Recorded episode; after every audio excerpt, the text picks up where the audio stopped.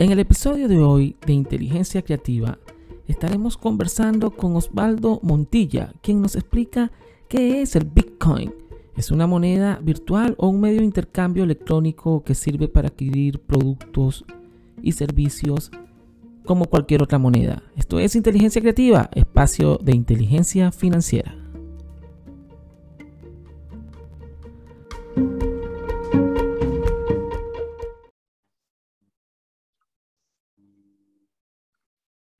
Días, bienvenidas y bienvenidos a Inteligencia Creativa. Les habla César Alejandro Ferrer.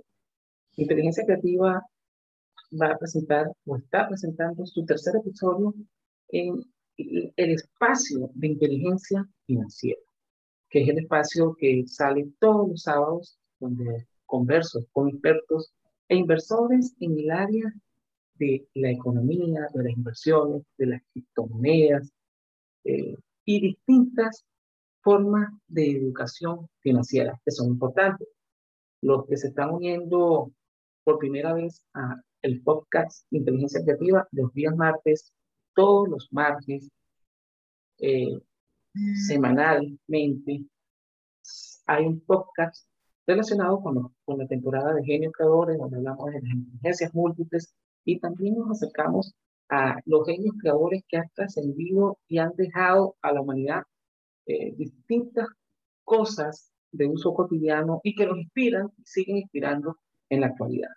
El día de hoy tengo eh, el agrado de que participe por segunda vez un inversor y un experto en criptomonedas como es Moisés Montilla. Bienvenido de nuevo al tercer episodio de Inteligencia Financiera y el podcast de inteligencia creativa. ¿Cómo estás, Omar? Gracias, César. Eh, gracias por invitarme a, tu programa. Y bueno, acá esperando que, lo, que tu audiencia quede aún más complacida ya con ese episodio que teníamos anteriormente.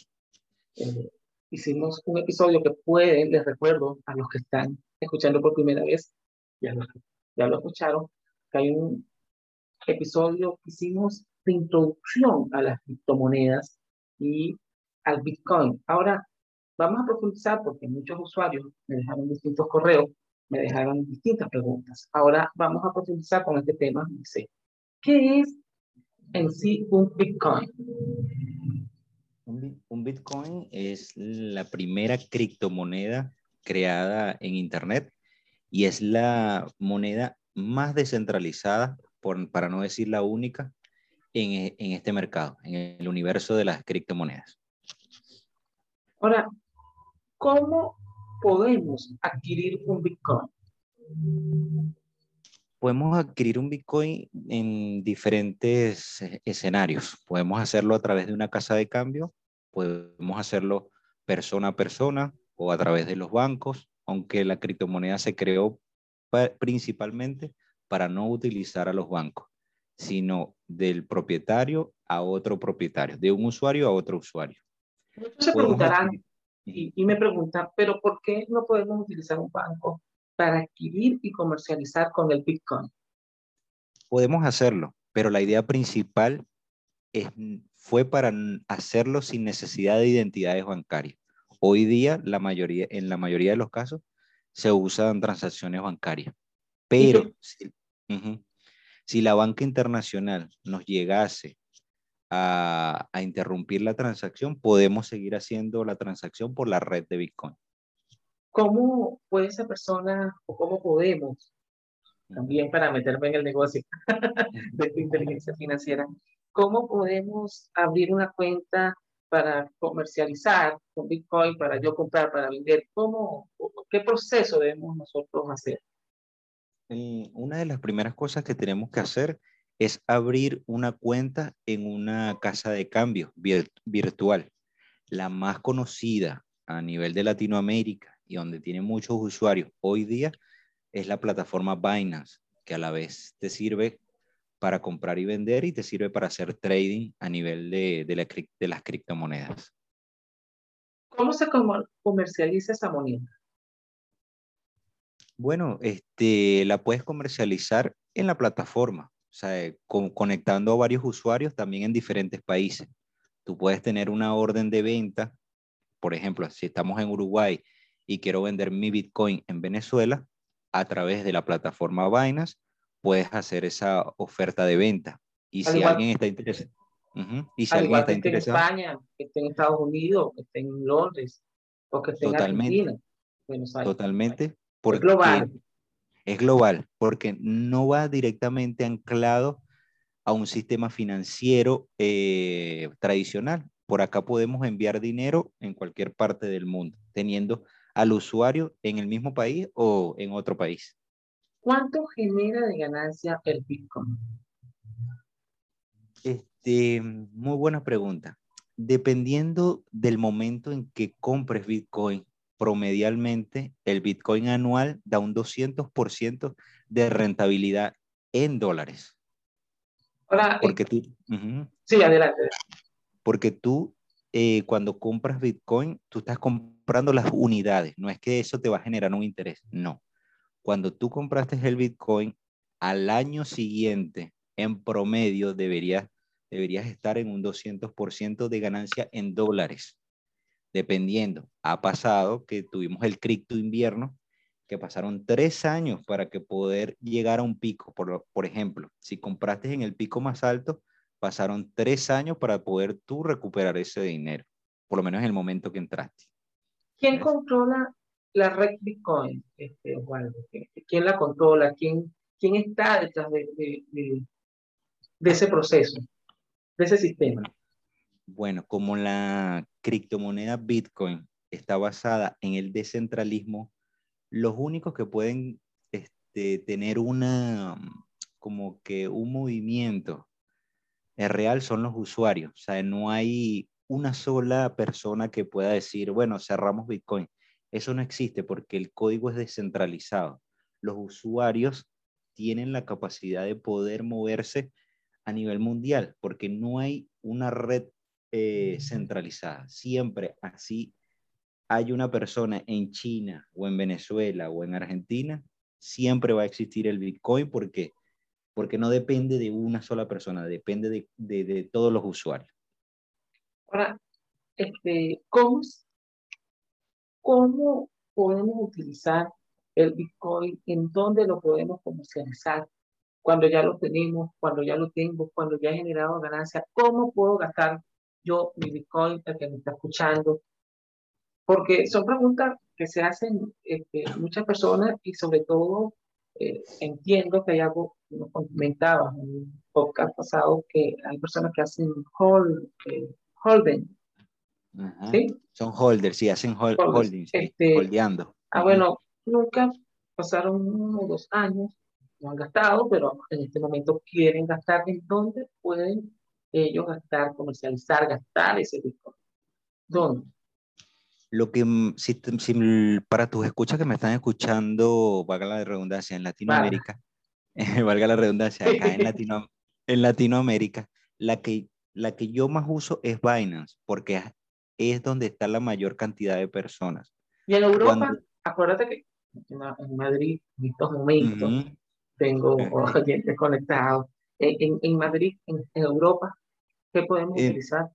Sí, eh, Binance es la que puedo recomendar. No estoy al 100% en Europa, no me ha tocado el caso, pero sé que, sé que hay otras plataformas allá. Ah, ya recordé, eh, Big2Me es la que se usa en, en España.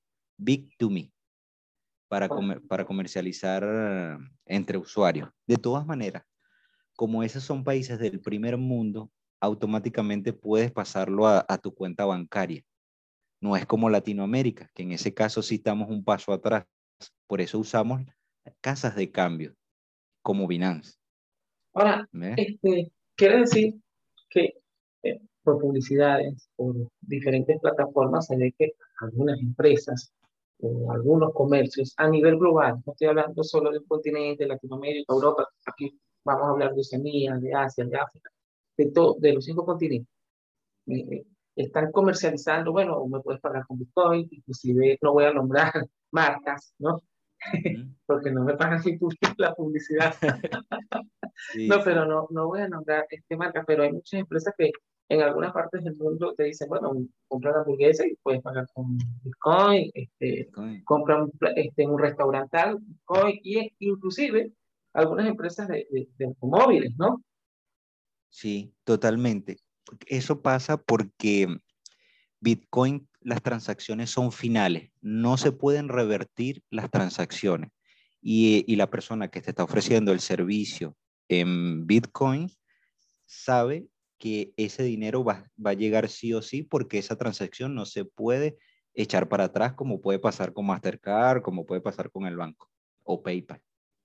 Ahora, este, quiero que lo digas con, o, lo expreses, porque sé que las personas eh, que invierten, que tienen años con el Bitcoin, tienen una especie, no bueno, voy a decir una especie de batalla, ¿no? Con el sistema económico tradicional.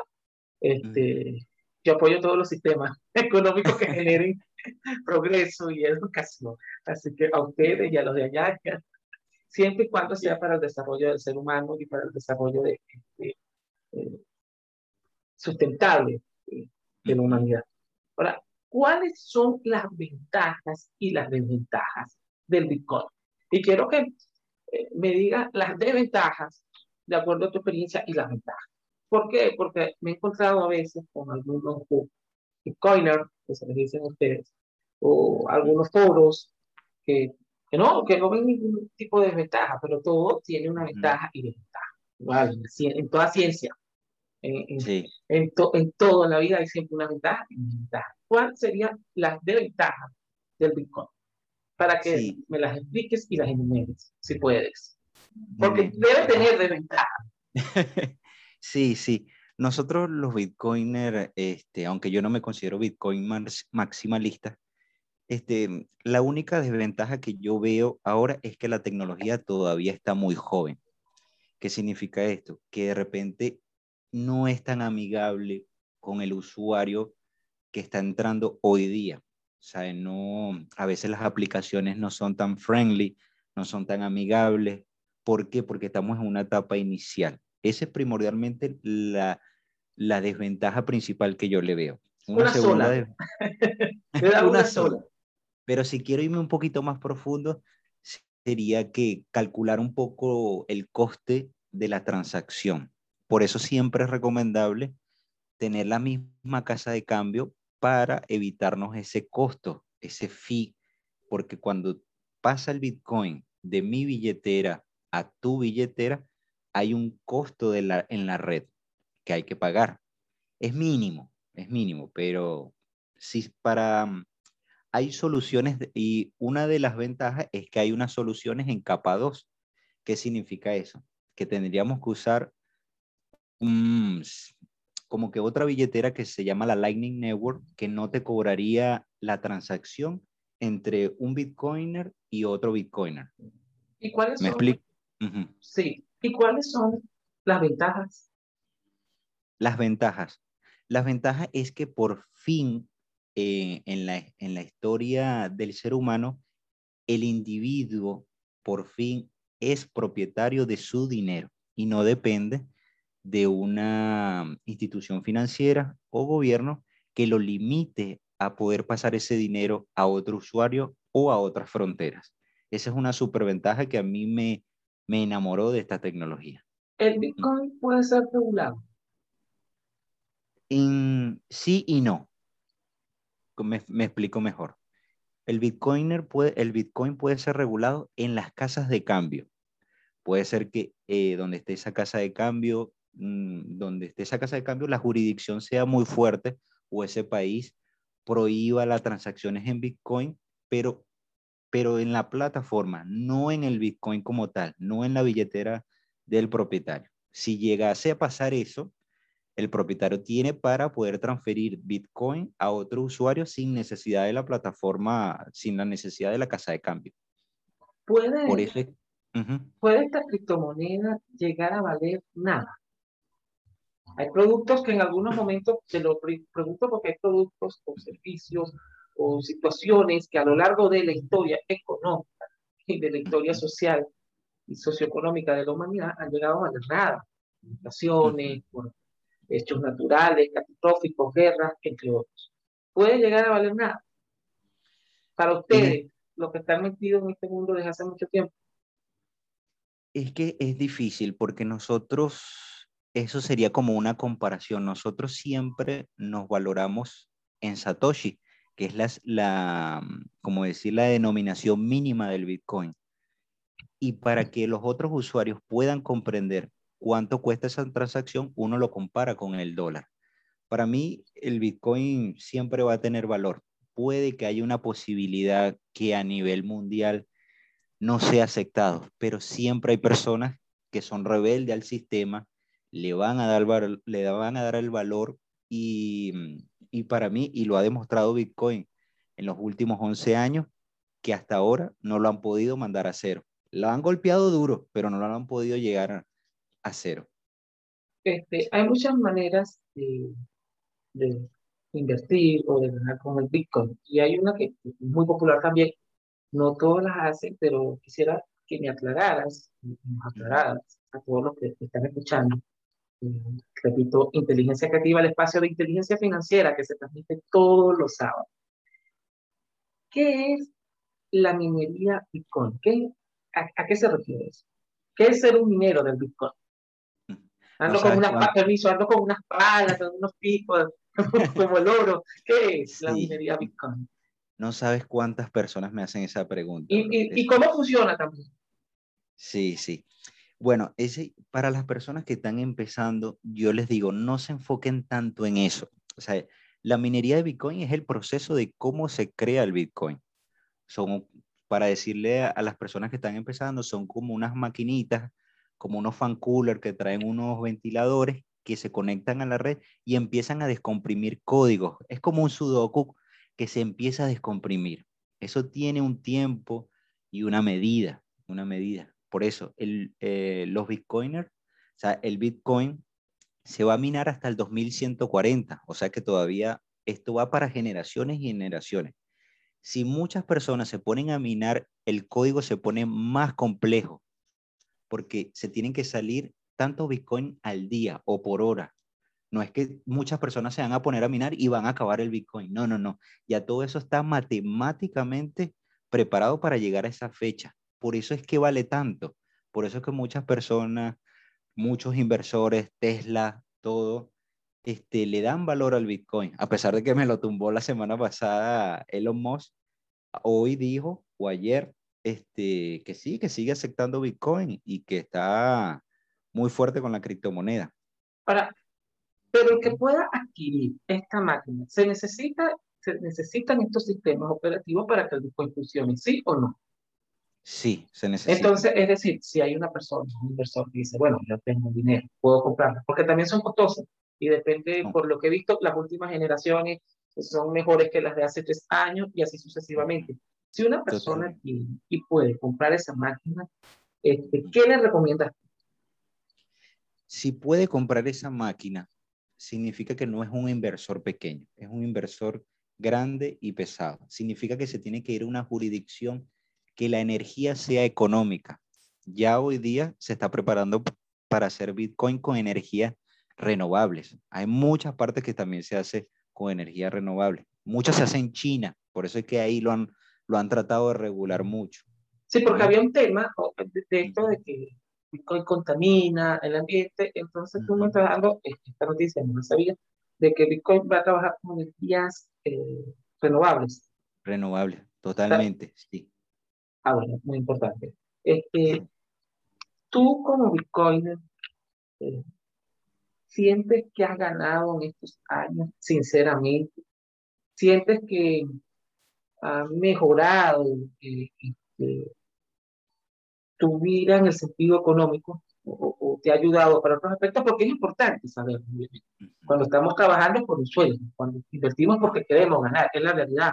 Por más que sí, también quiero ayudar a la humanidad, quiero que otros sean independientes, pero en verdad le ves este, la ganancia, el cambio en estos años que has estado con el Bitcoin. Tú que tienes tiempo en esto, eh, perdón, que tiene tiempo en esto y, a veces hay gente que duda, tanto de otras criptomonedas, pero en este caso estamos hablando hoy del Bitcoin, que es la moneda más fuerte, la criptomoneda más fuerte en los actuales momentos. Sí, totalmente. Yo, este, desde el primer momento de que entré, yo entré en el cripto invierno en el 2018, este, después del, de que fue el halving. Este, y sí, sí, desde el, desde el primer día siento que, que he ganado hasta hoy. Sí, he visto una rentabilidad. He multiplicado por ocho mis ahorros y bueno, me siento bastante bien por, por haber hecho esa, esa inversión hace tres años. Y se lo recomiendo a todo el mundo. El que pueda entrar a Bitcoin y tiene cómo poder apartar del 1 al 10% de su economía, perfecto, inviértalo ahí. Tus predicciones este año para Bitcoin, ya que ha tenido caídas, ha venido caída, estamos en mayo del 2021, por, porque va a durar en el tiempo y queda ya como un hecho histórico grabado. Este, en este 2021, ¿cómo crees que termina el Bitcoin? ¿En cuánto? ¿Cuánto es el precio que, que, ustedes manejan al finalizar el, el, año, diciembre, 31 de diciembre del 2021? ¿Cuánto calculas que termina? Wow, ¿por qué me pones en esta situación? Porque depende de eso salimos, salgo yo a comprar y todo. no, no. Este, bueno, ¿qué, este manejan este, los expertos en esta área? Sí, bueno, esto no es consejo financiero, pero este, mm, nosotros creemos que mínimo en diciembre el precio debería estar por lo menos en 100 mil dólares, si lo, lo ponemos en, en comparación con el dólar debería estar ese precio por la emisión monetaria, por las resoluciones que ha hecho Biden, por, por la, la, impresión de moneda estadounidense que se está haciendo hoy día, cuyo mínimo 100 mil dólares en 31 de diciembre. En, en, mi, en, mi, caso personal. sí. Es lo que, y bueno, es lo que he leído en algunos blogs de gente que tiene tiempo trabajando en esto. Y, y la importancia, ¿no? Por eso una aproximación en este podcast de inteligencia efectiva, espacio de inteligencia financiera, para aclarar esta dudas. ¿Por qué? Porque es una realidad. Las criptomonedas y el Bitcoin es una realidad que desde hace más de 10 años viene inundando el mercado, se está haciendo cada día más realidad y vemos muchos jóvenes, yo como profesor, como licenciado en las ciencias sociales, este, veo, bueno, niños, de, adolescentes de 16, veo jóvenes de 18, veo jóvenes de 20 años que están, no, mira, profe, mira lo que tengo, y me muestran su billetera, ¿no? Y es un mundo, ¿no? Y de repente llega, bueno, mira lo que gané el año pasado, profesor, y uno se queda, imagínate, y saben, y conocen este sistema. Sobre todo estas generaciones, las, que han nacido con un smartphone, las que han venido desarrollando todo este sistema, están invirtiendo.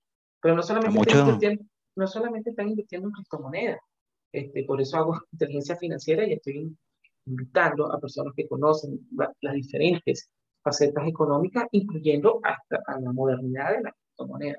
Pero este espacio nace para aproximar, este, la realidad. se está viviendo a nivel global, no es de un país, no es de Sudamérica, no es de Centroamérica, no es de Norteamérica, es global.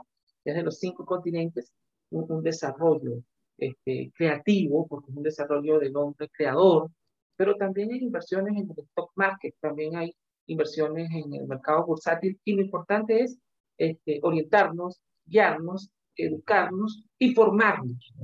Y un inversor, que habló la semana pasada de inteligencia financiera, Manuel González, terminaba con una reflexión. Le digo a los jóvenes, le digo a todos los que están escuchando, no es que mañana por invertir voy a ser millonario, ¿no? Porque seguro, no, que a los dos meses tengo de trabajar. No, siempre mantener tu sustento, dejar lo que dicen José, lo que dicen los economistas tradicionales también a lo largo de la historia, un porcentaje, un 1%, un 2% de tu sueldo, de lo que ganes para una inversión, para una inversión a futuro. No es creer, no, que yo invertí hoy o dejé todo y en tres meses estoy volando en las nubes, ¿no? ¿Qué consejo le das a estos jóvenes, a, a los no tan jóvenes también para que eh, sí. Eh, inviertan en estas criptomonedas.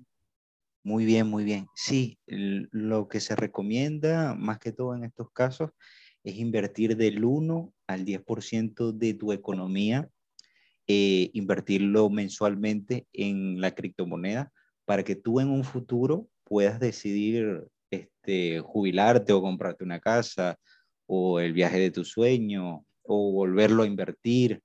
Este, y a mí me ha funcionado. Siempre le aplico por lo menos del 1 al 10% de mi economía y he visto los resultados. Y, veo que, que, si voy al 2030, este, me va a dar muy buenos resultados. Ese esperemos estar ahí, pues, tú, yo y todos los que están escuchando este podcast Inteligencia Creativa. Esto es Inteligencia Creativa. Muchas gracias, Osvaldo, por participar de nuevo y aclararnos ciertas dudas.